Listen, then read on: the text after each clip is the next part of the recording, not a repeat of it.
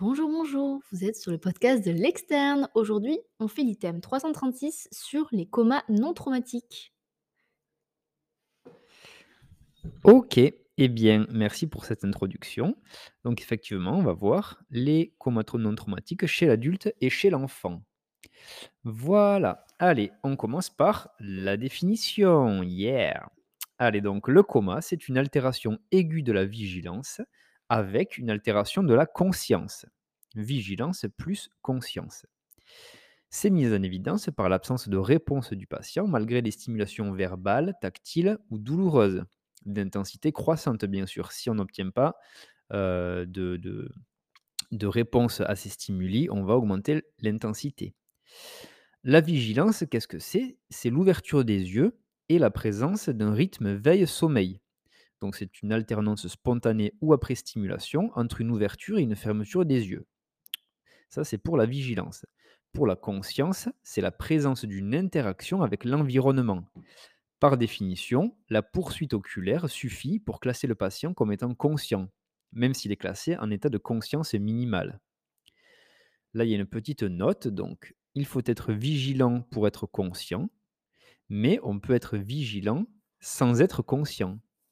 Donc ça, c'est un état végétatif. Donc c'est-à-dire que, heu, le patient va ouvrir les yeux, les fermer et cetera, mais il ne va pour autant pas, heu, suivre, heu, le doigt, de son regard, voilà, donc il peut être vigilant sans être conscient. Alors, quels sont les mécanismes qui peuvent concourir à un coma? Donc là, il y a un petit schéma que je vous mettrai dans le post Insta comme toujours. Donc un coma, il peut être dû à 4 grands types de choses, on va dire. Ça va être premièrement une lésion dans le tronc. Donc là, heu, ça va être une atteinte, entre guillemets, de «l'interrupteur». Voilà, ça c'est schématiquement, en fait, le le système nerveux va fonctionner comme un avec un interrupteur. Donc ça, c'est la substance réticulée activatrice ascendante, donc au niveau du tronc cérébral. Il y aura ensuite le réseau et l'ampoule. Le réseau, c'est les 3 voies d'activation qui relient du coup la substance réticulée heu, directement ou indirectement au co au cortex et ensuite donc il y aura l'interrupteur, le réseau et ensuite l'ampoule. Ça, c'est ce qui va, bah, donner l'effet à tout le reste du corps. Ça va être tout simplement le cortex. Donc le coma, on revient au coma et ses différentes causes. Ça peut être dû à une lésion dans le tronc, donc une atteinte de la substance réticulée et donc de l'interrupteur. Ça peut être dû à une atteinte des voies de connexion, donc là, ça va être une atteinte du «réseau» entre guillemets toujours. Ça peut être une atteinte diffuse du cortex, donc autrement dit dans notre petite, heu, dans nos petites images, ça va être une lésion de l'ampoule et sinon ça peut être une atteinte diffuse de tout le cerveau et donc de toutes ses structures. Voilà, donc ça peut survenir à différents niveaux. Alors, pour diagnostiquer un coma, évaluer son stade et sa profondeur. Là, on va utiliser l'échelle de Glasgow et ça s'applique chez l'adulte et chez l'enfant. Donc, pour euh, diagnostiquer le coma, comme on l'a dit, c'est une absence de réponse du patient malgré des stimulations verbales, tactiles ou douloureuses chez un patient qui a les yeux fermés et qui semble inconscient. On va s'assurer bien sûr de la présence d'un pouls central, sinon ben, on va prendre euh, ce patient en charge comme s'il avait fait un, arrêt cardio-respiratoire. Item qu'on a déjà fait un petit peu plus tôt dans, euh, dans l'année. Donc vous pouvez y retourner le voir si, euh, si vous avez besoin d'avoir plus d'infos. Ensuite, il faut s'assurer de l'absence de traumatisme. Sinon, on va le prendre en charge comme un coma traumatique. Là, on est sur les comas non traumatiques. On va évaluer la profondeur par l'utilisation de stimulation nociceptive, donc de douleur. On va faire par exemple la pression du lit inguéal des quatre membres. Donc on va appuyer sur l'ongle tout simplement. Et on va faire une pression de la région temporomandibulaire. Donc là, c'est la manœuvre de Pierre-Marie et Foy. Et donc on va appuyer à l'arrière de, de la mandibule. C'est une, voilà, une pression qui est douloureuse. On va réaliser ensuite systématiquement un score de Glasgow. Donc là, petit rappel du score de Glasgow. Euh, il va y avoir la réponse oculaire, verbale et motrice. Oculaire, elle est cotée sur 4, verbale sur 5 et motrice sur 6. Donc la réponse oculaire, heu, ça va de ouverture des yeux spontanée, donc là on compte 4. Ouverture des yeux à la demande, on compte 3. Ouverture des yeux à la douleur, on compte 2 et une absence d'ouverture des yeux à la douleur, on compte 1. C'est le minimum. Pour la réponse verbale, donc on on rappelle, c'est jusqu'à 5. Donc le V5 du coup, ça va être un discours cohérent, orienté, voilà, comme toi et moi. Le V4, donc 4 points, ça va être une réponse confuse, voilà, capable de faire des phrases, mais elles seront incohérentes ou inadaptées à la question. Le troisième, donc 3 points, ça va être une réponse inappropriée. Donc là, c'est pas confus, c'est inapproprié, donc capable de dire des mots et pas des phrases. Ça sera aussi incohérent et inadapté, mais c'est quelques mots seulement. Le deuxième, donc le V2, 2 points, ça sera une réponse incompréhensible. Donc là, le patient va faire des sons, des bruits ou va grogner, mais on ne pourra rien comprendre du tout. Et V1, donc le minimum, c'est aucune réponse, même à la douleur. Et enfin, la réponse motrice qui va être cotée jusqu'à 6, 6 points. Donc 6, c'est une réponse motrice qui est normale à la demande, sur des ordres simples. Donc voilà, serrez-moi la main. Le patient va serrer la main, il a 6. 5, euh, donc là, le patient va localiser la douleur et donc il va faire des mouvements qui sont orientés par rapport à la douleur. Par exemple, voilà, il va repousser le bras si on lui fait par exemple la petite pression derrière, derrière la mandibule. Donc là, s'il fait ça, 5. 4 points, ça va être un mouvement, mais qui est non orienté à la douleur. Donc là, il va retirer le côté stimulé, par exemple, ou il va gigoter. Voilà.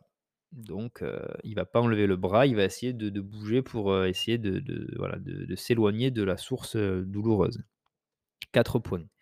Pour M3, donc 3 points, ça va être une flexion stéréotypée. Donc c'est ce qu'on appelait anciennement la décortication. Donc là, c'est à la douleur, voilà, il va avoir une flexion des membres. M2, donc 2 points, ça va être l'extension stéréotypée pour le coup. C'est ce qu'on appelait avant la décérébration ou l'enroulement. Donc là, ben, le patient va au contraire euh, avoir ses membres en extension. Euh, et M1, donc le premier, point, le minimum, c'est aucune réaction motrice, aucune réponse motrice à la douleur. Donc, si vous avez bien suivi, le résultat minimum, c'est 3 au Glasgow et le maximum, c'est 4 euh, plus 5 plus 6, donc 15. Voilà. Allez, les modalités de, réalisation de l'examen neurologique d'un patient dans le coma. Bon, ça va bien sûr pas se faire comme chez un patient éveillé, donc on va adapter cet examen neurologique. Euh, eh bien, on va commencer par les, stimulations nociceptives, du coup, voilà, pour obtenir la meilleure réponse motrice possible qu'on va, ben, qu'on va coter, du coup, pour euh, évaluer le Glasgow. On va faire ensuite l'état des pupilles. Excusez-moi, un petit peu d'allergie là aujourd'hui. Alors, pour l'état des pupilles, on va faire le réflexe photomoteur. Donc, si euh, à l'éclairement de la pupille, on a un myosis, on va pouvoir s'orienter vers un toxydrome opioïde, par exemple. Voilà, une intoxication aux opioïdes. Si on a une midriase unilatérale, euh, ça traduit un engagement temporal jusqu'à preuve du contraire. Voilà. Une médriase bilatérale, par contre, donc là, ça peut être un toxydrome aux antidépresseurs tricycliques ou une atteinte neurologique sévère. Voilà. Donc ça n'oriente pas vers la même chose. Si on a des mouvements oculaires, on va regarder ça. Euh, donc, si l'axe des, on va regarder si l'axe des deux yeux est globalement parallèle. Voilà en réalité, il y a une légère exophorie, donc les deux yeux qui vont regarder légèrement de part et d'autre. si on a une perte de ce parallélisme, on va évoquer une lésion du tronc cérébral. Voilà, donc là, par exemple, une thrombose du tronc basilaire, ça c'est ce qui arrive le plus souvent, ou un hématome du tronc. Voilà, ça, ça peut être des causes d'asymétrie, enfin de perte de parallélisme entre les deux yeux. Euh, si, euh, on a des mouvements on va regarder ensuite on a des mouvements pendulaires des globes oculaires. Donc là, des mouvements lents et réguliers de gauche à droite et de droite à gauche. Euh, ça, c'est pas, pas localisateur, et c'est souvent associé à un coma de profondeur intermédiaire. Voilà, si c'est un coma profond, il y aura pas de mouvement, des globes oculaires. Et et ensuite, on va regarder au mouvement oculaire si on a une paralysie du 6 unilatérale ou bilatérale qui n'est pas localisatrice toujours. Ça dépend en fait de la longueur du trajet du nerf et donc ça, ça va plutôt orienter vers une HTIC, une hypertension intracrânienne. OK, donc ensuite pour, heu, les éléments d'orientation clinique et anamnestique devant un coma. Heu, donc on va essayer d'avoir des informations sur le début du coma, donc en interrogeant, heu, l'entourage, savoir si c'est un début brutal ou qui a plutôt été rapidement progressif ou progressif. On va regarder s'il y a de la fièvre ou du purpura. Heu, on va évaluer, heu, la présence ou non d'un syndrome méningé. On va regarder s'il y a la présence de troubles oculomoteurs, la présence d'un traumatisme, donc des ecchymoses, un hématome en lunette ou en rétro-auriculaire, donc derrière l'oreille. Voilà, voir s'il y a eu un choc crânien. On va essayer de trouver donc l'existence de convulsions ou de myoclonies et ensuite on va, s'intéresser au contexte. Donc est-ce qu'il y a une intoxication chronique avec de l'alcool ou des substances, illicites, voilà, des drogues et cetera? Heu, on va, beh, regarder s'il y a la présence d'une lettre d'adieu, par exemple de de de médicaments vides et cetera, donc s'il y a une tentative de suicide. Heu, on va essayer de retrouver la présence de seringues vides au domicile, des traces de piqûres et cetera, pour rechercher du coup, heu, l'intoxication, par une drogue. On va chercher des ordonnances avec des antidiabétiques oraux ou de l'insuline voilà, savoir si le patient est diabétique du coup et chercher un coma, beh, soit hypoglycémique, soit hyperglycémique. Et ensuite, on va pouvoir s'intéresser au niveau social du patient, donc la vétusté du logement, les modalités de chauffage aussi, qui peut faire penser à une intoxication au monoxyde de carbone. Alors ensuite, on va voir les critères diagnostiques de mort cérébrale. Donc, en l'absence de facteurs confondants, donc voilà, sur un patient, voilà, où il y a pas de il a pas de facteurs annexes qui pourraient, heu, expliquer cet état de de mort encéphalique. Donc le diagnostic de la mort encéphalique, c'est un coma profond, donc un Glasgow égal à 3, une abolition de tous les réflexes du tronc cérébral et un des examens complémentaires qui va venir confirmer le diagnostic. Heu, donc on va voir ensuite les examens complémentaires justement et là, on va voir l'examen clinique. Donc pour avoir l'abolition de tous les réflexes du tronc cérébral, on va, beh, s'assurer de l'absence de réflexes photomoteurs, l'absence de réflexes cornéens. Donc là, c'est quand on va venir frotter un petit peu la cornée et avec, heu, qui va venir faire une contraction, heu heu, bah, du muscle, de la paupière qui va venir la fermer.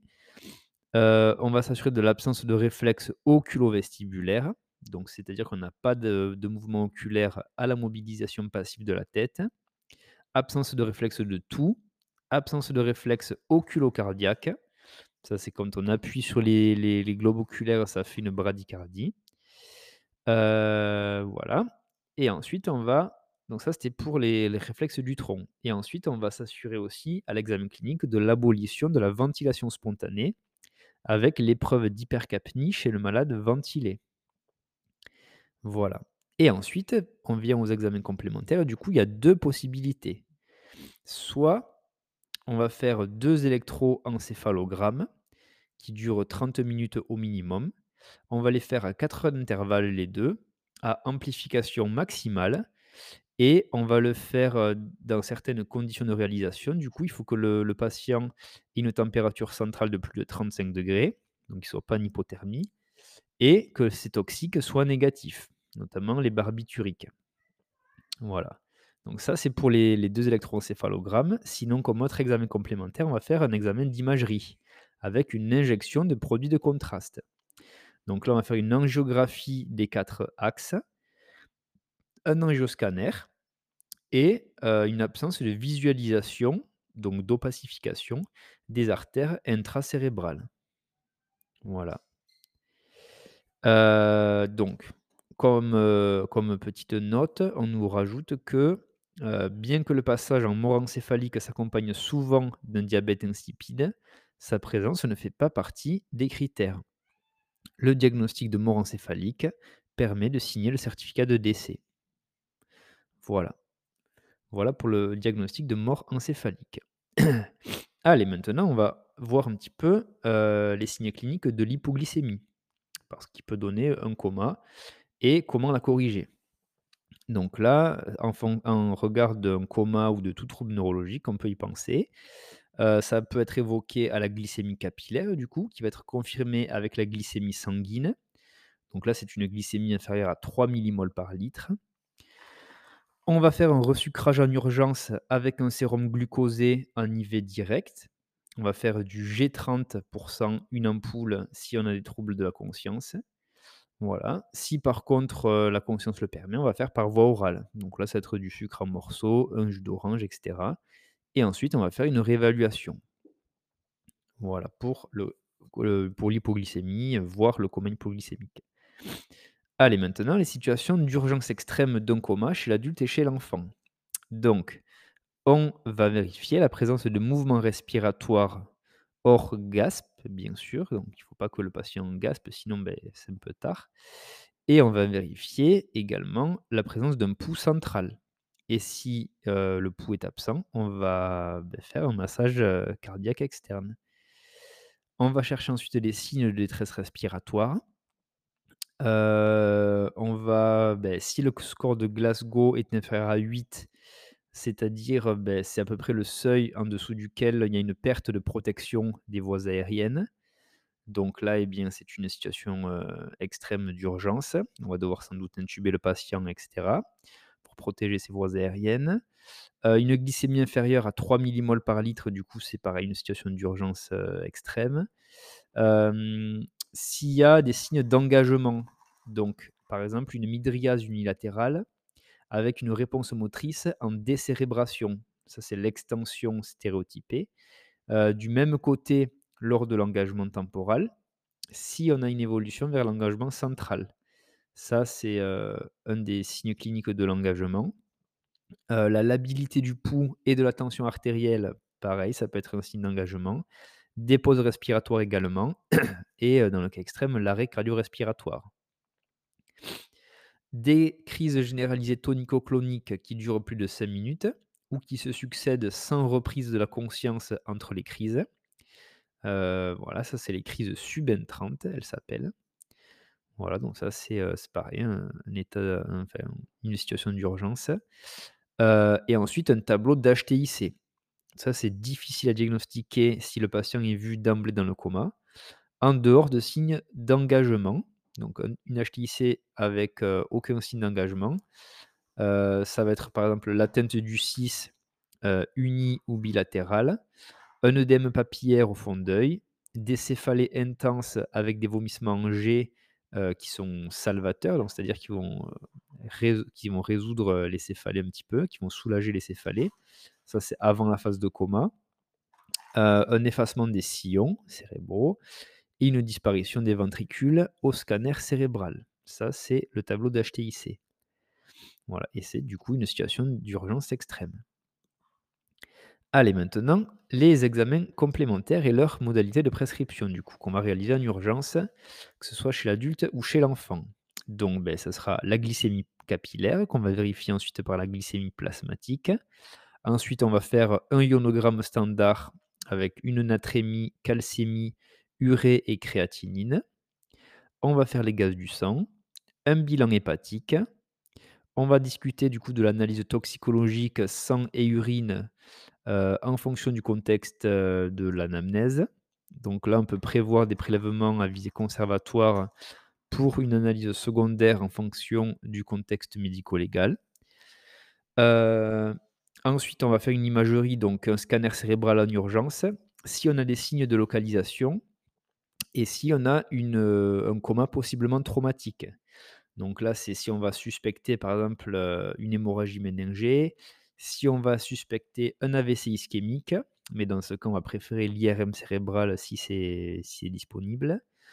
Et ensuite, si aussi on a un coma, sans cause évidente ou une absence d'amélioration après la prise en charge qui serait, a priori adaptée.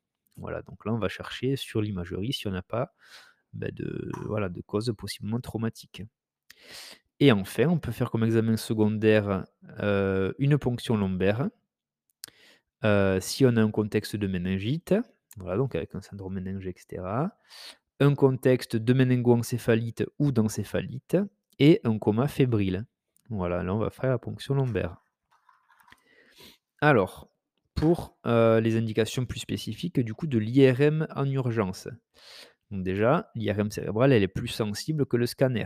Donc elle est à préférer en première intention si c'est disponible, en cas de suspicion d'AVC ischémique. Donc là, beh, la thrombose du tronc basilaire notamment ou l'AVC sylvien malin. Heu, si on a une suspicion d'encéphalite heu, également, on va faire, heu, l'IRM en première intention et ne pas hésiter à céder de l'appel à un service de neurologie vasculaire, pour appuyer la demande. Heu, du coup, là, on a 2 images de scan, de scanner, heu, lors d'une hémorragie intracrânienne. Donc c'est un AVC hémorra hémorragique et on voit bien l'hématome intracérébral. Voilà, donc là, on obtient en fait une hyperdensité spontanée au sein du parenchyme cérébral. On peut avoir une inondation ven ventriculaire, possiblement et également un effet de masse heu, si l'hématome est particulièrement volumineux. Voilà, donc là, je vous mettrai pareil les images sur le post. Heu, l'hémorragie méningée, donc là, on a une hyperdensité spontanée dans les espaces sous-arachnoïdiens. Donc là, ça va venir combler les sillons, heu, les citernes de la base et cetera et heu et donc là, dans l'hémorragie méningée, on voit rarement l'anévrisme en l'absence d'injection de produits de contraste iodés, sauf s'il est calcifié ou de grande taille. Voilà, on voit surtout, beh, l'hyperdensité spontanée dans les espaces sous-arachnoïdiens. Heu, donc ensuite, on a d'autres images de scanner, toujours, avec, heu, un engagement et un effet de masse. Donc voilà, pour, heu, l'engagement, il peut être soit sous-falcoriel, donc soit sous la faux, heu, soit au niveau de la tempe, donc l'engagement temporal. On aura du coup une déviation de la ligne médiane, heu, une disparition des ventricules et une disparition de l'espace entre le lobe temporal et le tronc cérébral. Voilà. Alors du coup, maintenant, on en vient aux principales causes de coma non traumatique chez l'adulte et chez l'enfant. Donc on l'a un petit peu évoqué déjà, ça va être surtout des petits rappels. Donc il y a des causes d'abord lésionnelles et ensuite les causes non lésionnelles. Donc pour les lésionnelles, il y a d'origine vasculaire, donc ça pourrait être des hémorragies méningées, un hématome intracérébral, heu, un AVC ischémique, donc là, bah, la thrombose du tronc, heu, l'AVC sylvien malin, voilà, qui va être, heu, qui va causer un coma, une thrombophlébite cérébrale également, voilà pour les causes vasculaires. Ensuite, heu, on va voir les causes, heu, infectieuses du coup du système nerveux central. Donc là, ça va être, heu, les méningites, les méningoencéphalites ou les encéphalites et les abcès cérébraux. Voilà pour les causes lésionnelles, grosso modo. Ensuite, les causes non lésionnelles, elles vont être plutôt d'origine métabolique, endocrinienne, carentielle, heu, de sevrage ou des intoxications. Voilà, ou même après d'épilepsie. Alors pour les causes métaboliques, bon là, il y en a plein de causes, je vous les citer comme ça, heu, l'une après l'autre. Donc il y a les encéphalopathies, qu'elles soient hypercapniques, heu, ou urémiques ou hépatiques. Il y a les hypos ou les hypernatrémies, les hypos ou les hypercalcémies, donc pour ça qu'on va faire l'ionogramme. Ça peut être également une maladie métabolique constitutionnelle, voilà, qui va décompenser. Pour les causes, heu, endocriniennes ensuite, donc ça peut être les hypos ou les hyperglycémies, heu, les hypothyroïdies et les insuffisances surrénaliennes. Voilà. Heu, au niveau des causes carentielles Ça peut être un syndrome de Guillet-Wernicke, donc là, c'est un déficit en vitamine B1. Ça peut être également la pélagre, donc ça, c'est le déficit en vitamine PP. Heu, au niveau du sevrage, donc ça peut être, heu, le délirium tremens dans sa forme sévère, lors d'un sevrage en alcool. Ça peut être également lors d'un sevrage en benzodiazépines, voilà. À l'inverse, ça peut être une intoxication, du coup, une intoxication aux benzodiazépines, aux opioïdes, heu, aux neuroleptiques. Heu, voilà, ça peut également être une intoxication au monoxyde de carbone et il peut y en avoir plein d'autres qui peuvent être, heu, responsables de coma. Pour les patients épileptiques, beh, ils peuvent être en état de mal épileptique. Ça peut être un coma post-critique également, voilà et enfin, les HTIC peuvent être aussi responsables de coma et donc qu'est-ce qui peut donner une HTIC? Ça va être les processus expansifs intracérébraux, donc soit dans le cas de tumeurs ou d'abcès. Ça peut être également une thrombophlébite cérébrale, donc heu, qui correspond aussi à une lésion vasculaire, mais qui pourra donner du coup une HTIC et ça peut ensuite être ce qu'on appelle la pseudotumore cerebri. Donc ça, c'est un terme latin qui définit en fait l'hypertension intracrânienne bénigne. Voilà, mais du coup qui peut donner un coma. Petite note, parfois un coma traumatique peut prendre l'apparence d'un coma non traumatique, donc il faut toujours se méfier. Donc c'est pour ça qu'il faut bien rechercher, tous les signes, cutanés notamment, qui pourraient, beh, expliquer une lésion au niveau, du crâne. Un et ensuite un bas débit sanguin cérébral d'origine systémique, donc dans l'état de choc, heu, peut se révéler par exemple par un coma non traumatique. Voilà. Alors, la prise en charge symptomatique initiale et la correction d'une hypoglycémie. Donc là, c'est la prise en charge, heu, voilà, vraiment la plus précoce au niveau de l'arrivée, aux urgences. Donc bien sûr, il va falloir faire une libération des voies aériennes, des urgences, je précise, ou en préhospitalier. Donc, heu, il va falloir faire une libération des voies aériennes.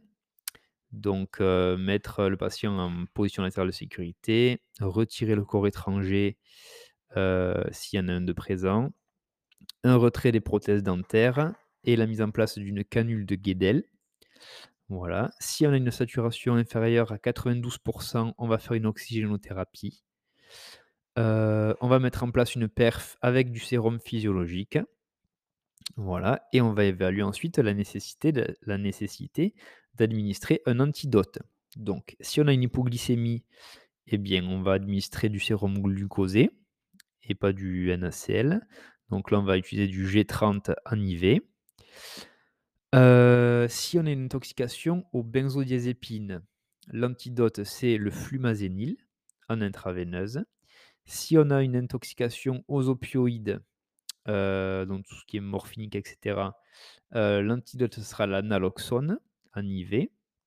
Voilà, donc benzodiazépine, flumazenil, opioïdes, naloxone. Et ensuite, heu, on va mettre en place un monitorage adéquat. Donc là, un électrocardioscope, une, heu, SpO2, heu, une PNI, voilà, si besoin et ensuite appeler à l'aide si, ben, c'est trop, compliqué de le gérer tout seul et donc là, on va appeler l'aide du du réanimateur ou du SAMU. Voilà pour, les mesures thérapeutiques associées, des principales complications. Donc là, c'est la dernière partie. Si on a un Glasgow inférieur à 8 et qu'il n'y a pas de cause rapidement réversible, on va faire une intubation orotrachéale et une mise sous ventilation mécanique. Parce qu'on a vu que, heu, il y avait une inhibition de la protection des voies aériennes, donc voilà. C'est pour ça qu'on met en place cette intubation. Heu, ensuite, il va falloir maintenir l'homéostasie du patient avec la prévention des axos. Donc ça, qu'est-ce que c'est? Ça va être le maintien de la glycémie normale, le maintien d'une température normale. Il faut éviter l'hyperthermie, mais également l'hypothermie. On va maintenir la tension artérielle normale Il faut à tout prix éviter l'hypovolémie, voilà, pour qu'il y ait pas de diminution du flux sanguin, heu, cérébral. On va contrôler l'anatrémie et heu, la PaCO2. Heu, voilà et ensuite on va éviter l'hypoxémie et donc là, pour l'hypoxémie, on va, heu, beh, préférer la perfusion de sérum physiologique, qui sera donc isotonique, à la perfusion de glucosé, qui va être, heu, un peu hypotonique. Ça, c'est pour la perfusion de base. Voilà et on va ensuite mobiliser en prévention, heu, on va mobiliser le patient et faire une prévention des complications du décubitus.